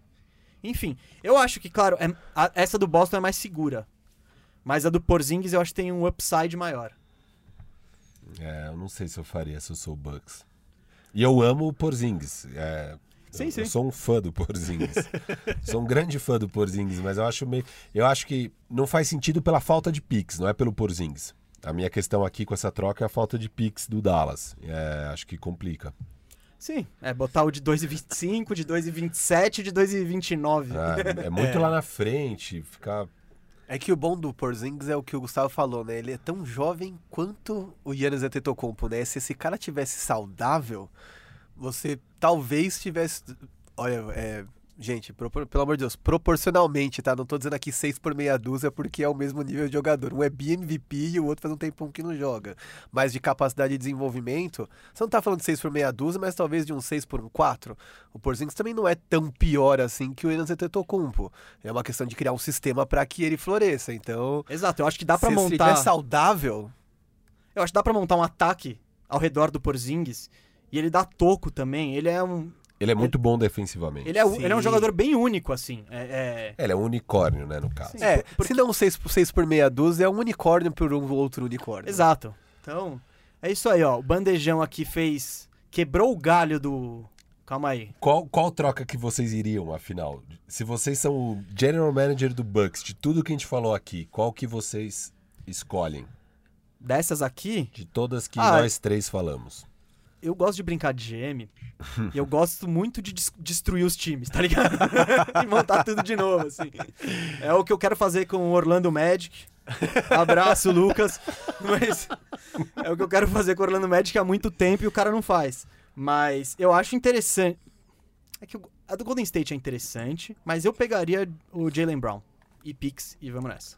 É, eu gostava, eu gosto bastante da do, do Golden State que eu trouxe, mas a do Boston Celtics do, do Gustavo me deixou bem na dúvida. Eu fiquei bem tentado, assim. Se eu fosse o Danny Ainge, ia ser uma coisa que eu ia ficar algumas noites sem dormir pra poder decidir. É, eu acho que eu iria de Jalen Brown e Pix, mas eu torceria pra acontecer a do Denver Nuggets. Michael Potter Jr. É, não, Michael Porter. E chuva de Pix, né? Chuva de Pix com o Michael Porter. E os outros jogadores bons ali pro elenco. Bom, fica nosso serviço de utilidade ao Milwaukee Bucks. Espero que o pessoal do, do Bucks esteja ouvindo o bandejão e entenda português, porque se não entender não vai dar certo. E é isso. Agora vamos falar um pouco de basquete. A gente, pra variar, já Nossa, Falou bastante, estourou. aqui. Mas vocês querem começar por que conferência? Fala- vamos Miami Heat? Vamos, vamos. Miami no Heat. Primeiro, rapidão no pique, até porque o jogo é amanhã e muita coisa que a gente pode falar agora já pode nem perder a validade rapidinho. Quem passa? Marquinhos, Boston ou Toronto? Boston. Firu? Unânime aqui. então. É, é. Foi até nosso, nosso pique É, a, no gente, começo. a gente já tinha falado do que o Boston passaria na outra semana. E era uma série pra ter sido mais tranquila, né? Teve aquele buzzer beater Maluco. Bizarro. incrível do Odiano Nobe. E agora a outra vitória do, deles vem numa dupla prorrogação. Então, assim, as vitórias do Toronto muito apertadas, muito no limite. Com direito à polêmica de arbitragem. Isso que eu ia falar. É, ontem foi assim. Operou, ontem operou. Ontem foi operado o Boston Celtics. É, aquela falta no Kemba Walker completamente absurda. Foram duas faltas e não deram. É, eu acho que o Boston leva também, assim, acho que... Sim, tô com o Boston. Mas jogo 7 pode acontecer qualquer coisa, né? Exato. Jogo 7, terra de ninguém. Não, eu, Vai, ser- vai, eu acho que vai ser lá... Eu, não, eu acho no, que vai ser na no última. meu bolão, Aquela- assim, com, com, com o pessoal, eu apostei em Boston em 6. Mas ontem mesmo eu não consegui torcer pro meu palpite. Eu queria o jogo 7. não, não dá, Até é os muito legal. árbitros queriam jogo 7, pô. É, acho que mais que todo mundo. A NBA, né? Devia estar o Adam Silver no ouvido dos caras. Não, não é pra dar falta não, eu quero jogo 7 aqui. Bom, e passando qualquer um dos dois, vocês acham que eles são favoritos contra o Miami? Por uma margem talvez não tão grande, eu diria que o Boston Celtics é superior ao Miami. Agora, se for Miami contra Boston, Miami contra Toronto. aliás, Miami contra Toronto, aí talvez. É que o eu vou dizer uma coisa aqui que talvez não seja tão popular a opinião, mas o jogo do Miami encaixava perfeitamente no jogo do Bucks e eu não vejo esse encaixe tão perfeito contra é, Boston nem contra Toronto. Então acho que contra Toronto talvez ele seja um pouco melhor e viva um momento melhor porque o Pascal Siakam não chegou na bolha. Mas contra o Boston, aí eu acho que Boston é superior e tende a levar. É, do, isso que você falou do matchup, eu concordo que o matchup do, do Miami era terrível pro, terrível pro Bucks, porque tinha muita gente pra marcar o Yannis, muita gente pra fechar o garrafão e impedir infiltração, e é aquela coisa que a gente falou, acho que ou no programa passado ou retrasado. O Bucks é o time que mais cede bolas de três pros adversários. E o Miami era o segundo time com melhor aproveitamento. Isso aconteceu na série. O Miami tinha 38% na temporada regular e na série meteu 37%. E aí acabou com o, com o Bucks. É, eu, eu até inclusive falei que não chegaria nem em jogo 7, que Miami levaria. Eu coloquei em seis jogos, é, acabou sendo em cinco. Mas assim, eu achava que ia ser uma série tranquila pra Miami. Eu, eu não, não tinha Nossa, muita então a dúvida. galera te xingou bastante, né? É, xingou os dois. Xingou nós dois. Eu e o Gustavo de concordou. É, porque eu também gravei falando sobre isso, dizendo que Miami era favorito e fui bastante xingado. Aliás, as duas séries, né? Porque o Boston também, o favorito pra todo mundo era o Toronto. E nós dois também falamos que o Boston ia ganhar, porque eu achava que encaixava bem o jogo do Boston com o Toronto. O que eu achava do Boston e Toronto é que eu acho que os jogadores do Boston são melhores. São Também. dois times muito bem treinados, são dois times que você vê, você- você vê que são times mesmo. Você vê movimentação, não é hero ball. Não é o que, não é, por exemplo, Clippers, que é um baita de um time, mas é tipo, parece que cada um Se revezam É, no isolation, Agora, né? isso, agora o Paul George, é, faz- agora o Kawhi, agora eu vou fazer um pick and rollzinho aqui, Lou Williams e, e Montrezl Harrell, e vai indo, porque o time é muito bom. Mas esse, essas equipes são equipes mesmo. Paizão Doc Rivers. É, é. Papai Doc Rivers. Papai Doc. E é isso, e, o, e, e o, esses times, pelo contrário, são dois times que, que, que têm um esquema tático definido que não dependem tanto de um cara ou de. ele- Eles podem apostar em outras peças, assim. A quantidade de variações defensivas que o Toronto é capaz de pôr num único jogo é uma coisa assustadora, assim. Aquilo só é possível pela qualidade do treinador e o entrosamento do elenco todo que joga um pelo outro, que cobre os buracos um do outro. É uma pena só que, assim, é, de forma alguma a gente vai poder dizer que foi uma decepção ou, ah, ficou aquém do esperado. Esse Toronto Raptors, meu, de verdade, se acabar agora, todo mundo fica de pé e pode aplaudir porque eu acho que merece. Não, tinha gente que, que achava que o Raptors tinha que depois sair o Kawhi reconstruir. tancar, é. é, acharam que ia acontecer o que aconteceu com o Cleveland Cavaliers e não aconteceu, ainda bem, né? E aí a única coisa que eu acho é que assim, durante a temporada já não era um grande ataque, né? Acho que era o 12 segundo da liga e nos playoffs acabou fazendo falta, né? O Siakam não veio para os playoffs. Jalen Brown botou ele E- no bolso. É, e tá faltando, assim. Ele já tava mal na série anterior, ele continua mal. E a gente falou disso aqui também. E aí Você não, tem, né? você não tem um esse, esse jogador ofensivo que vai chamar responsa na hora H no Toronto Raptors. Não tem aquele cara com PR monstro que você fala, não, é Não. bola nele. Primeira tchau. prorrogação ontem foi o Norman Powell que me tentou a última Não, não. bola. Eu comentei isso no grupo. Assim, é, Nick Nurse, essa foi a pior decisão que eu já vi na minha vida. Não, porque uma coisa é a bola sobrar no, pro Norman Powell num catch and shoot, numa jogada bem desenhada. Agora, 15 segundos de ISO do Norman Powell. Posso fazer o advogado do diabo aqui? Mas tá errado. Posso o Cauê Não, já de- te deu a, a letra Não, não, vou fazer, vou fazer o advogado do diabo aqui. Pode Cara, fazer. eu entendi a decisão dele. Ele pegou um cara que, querendo ou não, o Norman Powell é um jogador ofensivo. É, é um negócio dele. Ele, é era o cara. mais no catch and shoot ali. Não, ele, pra- na, ele, ele bate pra dentro. Ele é um cara que É. na segunda unidade, assim, nos reservas, ele, ele consegue carregar um pouco. Mas não pra o fechar fardo. um jogo 6. O que eu acho que o Nick Nurse pensou? Cara, ele tá de longe com o melhor matchup, ele tá com o Kemba Walker nele. O Lowry, o Siakam e o Van Vliet, eles estão na quadra. Eles não saíram um minuto desde o intervalo e no jogo passado também. Estão mortos. Eu não, eu não sei se o, o, o Lowry ia conseguir tirar o Marcus Smart no drible, sabe? Ele falou, cara, eu vou, eu vou apostar eu- nesse matchup aqui, seja o que Deus quiser. E eu acho que o erro foi do Powell, que o Powell não bateu pra dentro. Eu ia falar isso. É isso, porque se ele... Pô, olha o tamanho do Kemba Walker, ele deve ter uns Se o 10 matchup te centímetros a mais. favorece É, pela altura, você fica pra trás e chuta. E dá um step back de 3? E- Não. Esse é o grande risco de você deixar a bola na mão do Norman Powell. Exato, exato. Não, Vamos, exato, ser honestos os que em condições normais de temperatura e pressão, essa bola tinha que ter sido criado um matchup melhor para um E- Pascal Siakam, por exemplo. É isso. que o Pascal Siakam não, tá jogando o que se espera. mas- o Pascal Siakam você não tem, entregou. Você tem mais de 15 segundos. Você, você desenha uma jogada com vários corta-luz pra sobrar o matchup favorável pro seu time. Nem que não- seja o Anunobi chutando de novo. Sim. Quando mas, o Nick assim, Nurse desenha um chute pra Anunobi com meio segundo e a bola cai, ele é gênio, né? Nick Nurse é um baita- Não, mas essa jogada foi muito absurda. Acho que todo mundo.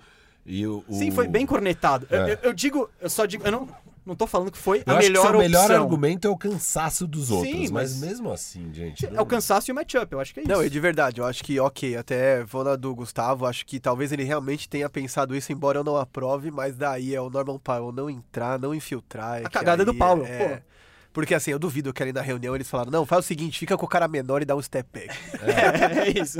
Mas, cara, quantas vezes na vida do Norman Powell ele teve esse tipo de pressão? Decidiu o, o jogo Assim, 6 de bom, bom, segundo É round. esperado que ele vá fazer alguma besteira. Eu lembro assim. que você cornetou o Norman Powell e o que, que ele fez logo na sequência? Não, eu dei o título de MVP já pra ele.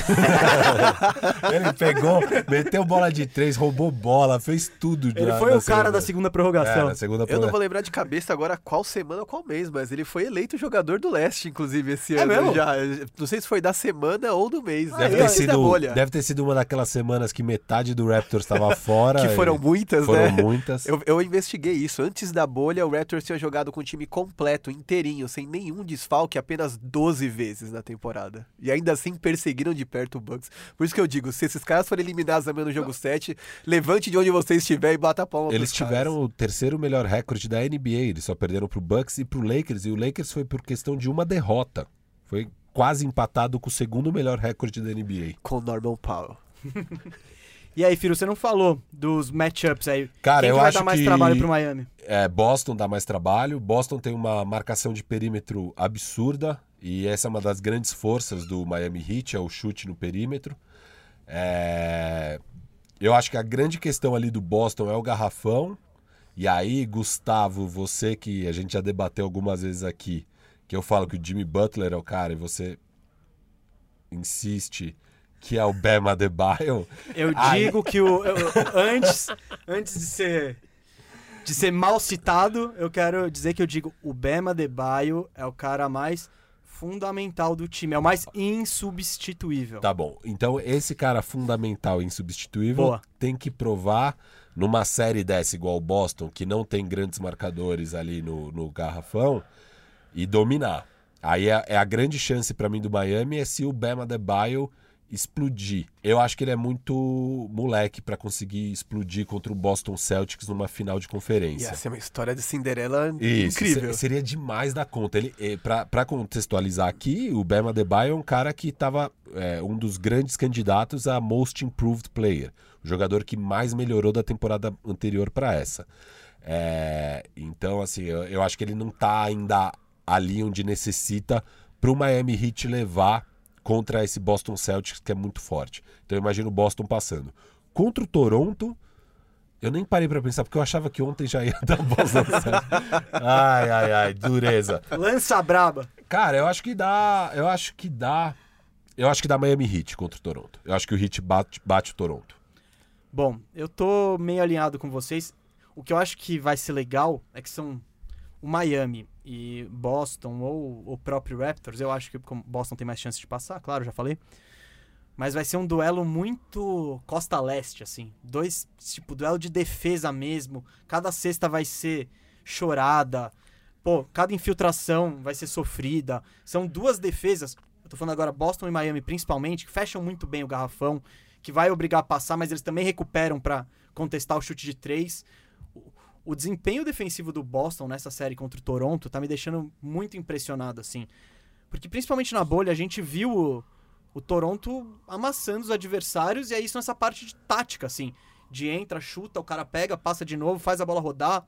E com o Boston não tá rolando. O cara entra, ele vai dar o passe pra fora, tem uma mão ali, tem uma mão do Tatum, tem uma mão do Brown, tem o Marcus Smart. Então é um time muito embaçado, assim. E o Miami eu vejo esse mesmo poder defensivo. Miami, diferentemente do Boston, tem um protetor de garrafão melhor que é o Bema Debaio. E, mas ao mesmo tempo no perímetro também tem caras grandes e um esquema bom pra, pra coibir os adversários. Miami também mete uma zoninha de vez em quando. Enfim, eu acho que vai ser. Sabe, vai ser duelo de placar baixo e muitos jogos, assim. E, e felizmente, para quem acompanha basquete talvez há mais tempo ou menos tempo, enfim, quem quer aprender é, a prestar atenção em algumas coisas, vai ser um jogo de xadrez tremendo, porque mais uma vez nós vamos ter um duelo de bons técnicos, né? Sim, sim. E é isso. Ah, o que o Spolstra fez com esse time do Miami é incrível. Assim, o Miami funciona que nem um reloginho. São talvez os três times mais bem treinados: Toronto, Miami e Boston. Que, que você vê a cara do técnico, você vê movimentação. Então vai ser um duelo tático muito legal. Qualquer um dos confrontos, claro. Acho que será Boston e Miami. Tô com o Firu, vejo Boston com mais chances contra o Miami e Toronto com menos chances contra o Miami. E agora, para finalizar, porque sim, estouramos e depois estouramos a estourada. Definiu a final do Oeste, gente? Batalha de Los Angeles? Ah, eu acho que sim. Eu acho que já já tá definido. É, vamos ter a tão sonhada final de LA no Oeste. O Denver não tá dando tantos problemas quanto você achou? É, não, não tá. É, eu acho que a minha questão, eu, eu achei que a série ia longe muito mais pelos problemas do Clippers. E eu acho que o Clippers resolveu. O Clippers está jogando uma defesa monstra, absurda, o nível defensivo. Então eles finalmente realizaram todo o potencial que eles tinham, que eles não tinham realizado até esse momento na temporada. Aí não tem a menor chance pro Denver mesmo. É, já tá 3 a 1 Ontem o Denver acho que fez o quê? 80 pontos? Eu acho que foi por volta disso. Ficou na casa, acho que 85. É, enfim. Que é um dos times que tem maior poder ofensivo da liga hoje, né? É o muito Denver, complicado então. essa defesa do Clippers. Talvez Denver ainda consiga ganhar um jogo. mas não deve nem chegar a sete jogos. E Clippers passa. Do outro lado ali, mesma coisa, a defesa do, do Lakers segurou o Houston numa noite inspirada de James Harden e Russell Westbrook. 38 pontos no segundo tempo. Houston fez. 38, 20 pontos no terceiro quarto, 18 no último quarto. A defesa do Lakers absurda ali.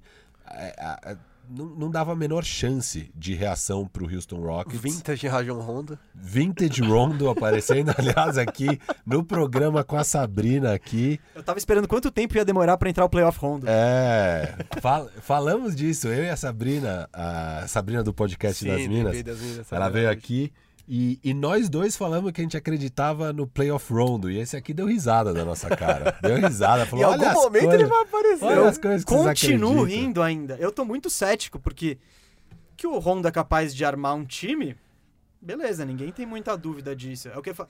Ele faz um negócio com o Anthony Davis que nenhum cara do Lakers consegue, que é basicamente, tipo, dar a bola, bola pro Lakers certo, onde ele quer. É. Pro Davis onde ele quer, que é tipo o Caruso não faz isso, o KCP, que é um pouco do que o Jason Kidd fazia com o Dirk Nowitzki no Dallas Mavericks 2011. Ele só trazia a bola, falava, é aqui que você quer, Dirk? Tó. E o Rondo, legal, ele tem capacidade de fazer isso. Quero ver meter bola também. Tá metendo. Tá, tipo... é, que, é que eu acho que o, que o que o Lakers precisa do Rondo, jogar bem defensivamente e colocar essa bola, organizar o time ali quando precisar.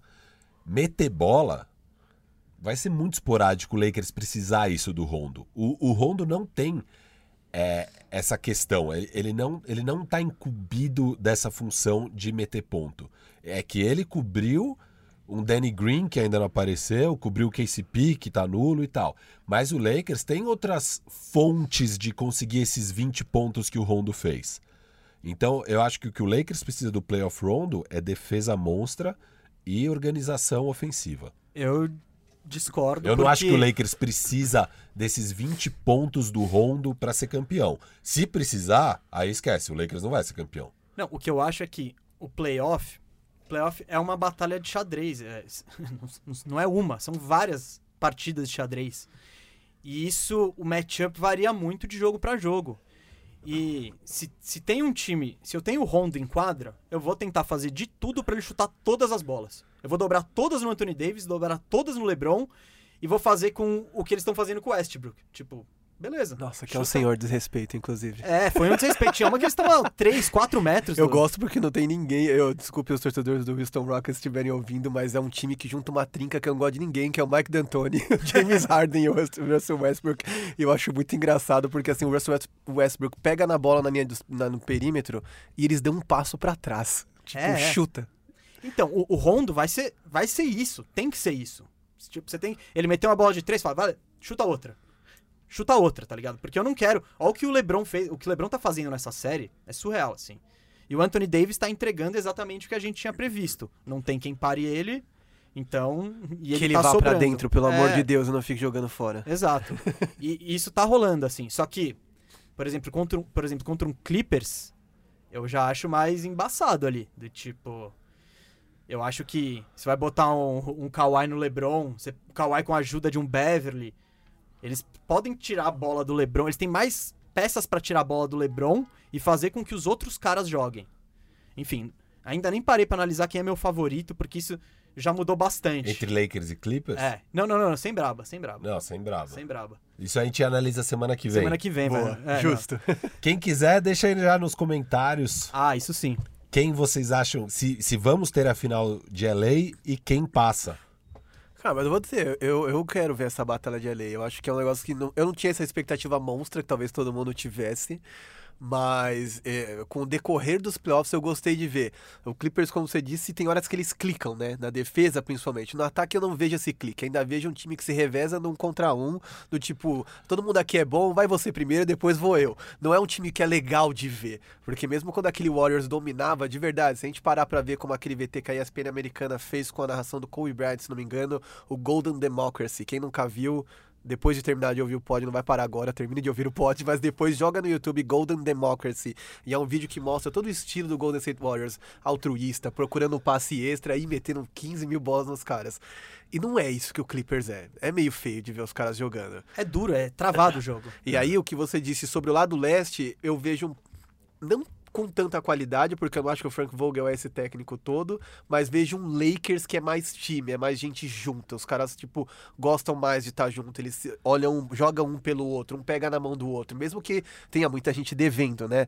Enfim, tem uma galera que deve, como o Caio Kuzma, e tem uma galera que de verdade é o que a gente tá falando do Playoff Rondo. Quando você tem o Playoff Rondo, Dion Waiters, J.R. Smith, Javel Magui, esse reality show a la Kardashians do Howard. banco, Não esqueça do ser Howard. honesto que você, assim, você nunca vai esperar nada consistente desses caras. É. Você vive por uma noite desses caras. Numa noite brilha o Rondo, na seguinte brilha o John Waiters. É, isso. Você tem a constância dessas duas estrelas e o resto, meu E o amigo? resto é quem Ah, aparecer. Tem mais um constante. Quem? Alex Caruso. Sim. Esse é um jogador constante. Não, Cara, o cê- show. Constante no quê? em jogar bem, e tomar boas decisões e jogar direito. Não, sério, precisamos respeitar aqui o Caruso nesse show. Meu, Gente, meu a- problema com ele é quando ele se pendura em faltas muito logo de cara. Ele quer mostrar uma aplicação defensiva, mas ele não é tão, como eu posso dizer, americanos diria gifted, né? Não é tão abençoado, sei lá. Ele não é tão, tão privilegiado do ponto de vista corpo. E aí eu acho que às vezes ele quer meter um defensor Mas do ano ele- e faz muita falta. Eu olho no terceiro período ele já tá com três. O segundo período ele tá com três faltas. Eu falo, pô, isso quer dizer que o Dion Waiters uma hora vai ter que entrar, mano, pelo amor de Deus. Mas ele tem tomado umas faltas bem questionáveis nessa série Ah. com o Houston. A arbitragem persegue Arbit- as grandes estrelas, né? Ó, gente, eu quero aproveitar o, o gancho do Caru Show e vamos encerrar em alta. Estamos encerrando com tudo. Quem não respeita Caruso precisa ver melhor o basquete. Esse cara é um bom jogador e ele é constante e ele é bem importante pra esse esquema do Lakers. Ó, Essa ó. foi sua despedida, Firu? Foi, tchau. Até Ó. semana que vem. Eu só queria dizer uma coisa antes, que é, uh, talvez a galera nem todo mundo tenha percebido, mas que falta faz Avery Bradley nessa segunda Ah, unidade. Demais, a gente, a gente falou isso É, antes. então- Porque Ah, muita Então não falta. não nem que ele seja uma estrela, mas ele fazia o que tá faltando. Joga direitinho. Era ele que era pra estar marcando o James Harden Sim, agora. era pra estar marcando o James Harden. Ele talvez consiga meter uma bolinha de três mais confiável, né? É. Enfim, tá fazendo falta. Marquinhos, muito obrigado por ter vindo ao Bandejão. Espero que você tenha curtido. E queria aproveitar também, pô, faz seu merchan aí, fala redes sociais, fala do área restritiva. Porra, legal, cara. Puta, prazerzaço fazer com vocês aqui. Foi muito divertido. É, puta, chamem sempre que precisar. Estarei à disposição. É, fazendo meu merchan rapidinho. No Instagram eu sou Marquinhos com K1984. No Twitter é o Marquinhos underline 1984. Eu tô lá com o Diego Silver no área restritiva. O Die- O Diego Silver é até mais o CEO, eu sou mais um consultor. E tô sempre indo na Tábua também, que é um podcast que eu tenho com o Yuri Fonseca, tá em qualquer agregador de podcast que você procurar aí. E andei fazendo algumas lives com o Live Basketball BR. Eles estão fazendo um negócio chamado Corujão NBA. Toda madrugada de playoffs até as finais, esses caras vão estar a partir da meia-noite no, no YouTube, é bem legal. E eu tô toda sexta-feira lá com eles também. E é isso, além de trabalhar o dia inteiro e ser pai, ainda arrumo tempo, porque no final das contas eu saí da ESPN, mas a ESPN nunca saiu de mim. É difícil a, vi- a vida de pai fã de basquete. é muito difícil. O bom é que ela acompanha, porque senão. Bom, gente, esse aqui foi o Bandejão número 9. Espero que vocês tenham gostado. O Bandejão é apresentado por Gustavo Mesa e Rafael Cardone. O convidado de hoje foi Marcos Vinícius Martins, o Marquinhos, e a edição é de Isaac Neto. O- Valeu, Isaac. Valeu, Isaac. O Bandejão ele é gravado da loja Atrox Casual Club, que fica na fica perto da Avenida Paulista em São Paulo. E se você curte camisas de futebol, se você é um dos caras no começo do programa que a gente perguntou sobre futebol, se você é um desses, então pode procurar eles nas redes sociais, você vai achar relíquias aqui. Beleza? Espero que você tenha gostado. Grande abraço, até semana que vem.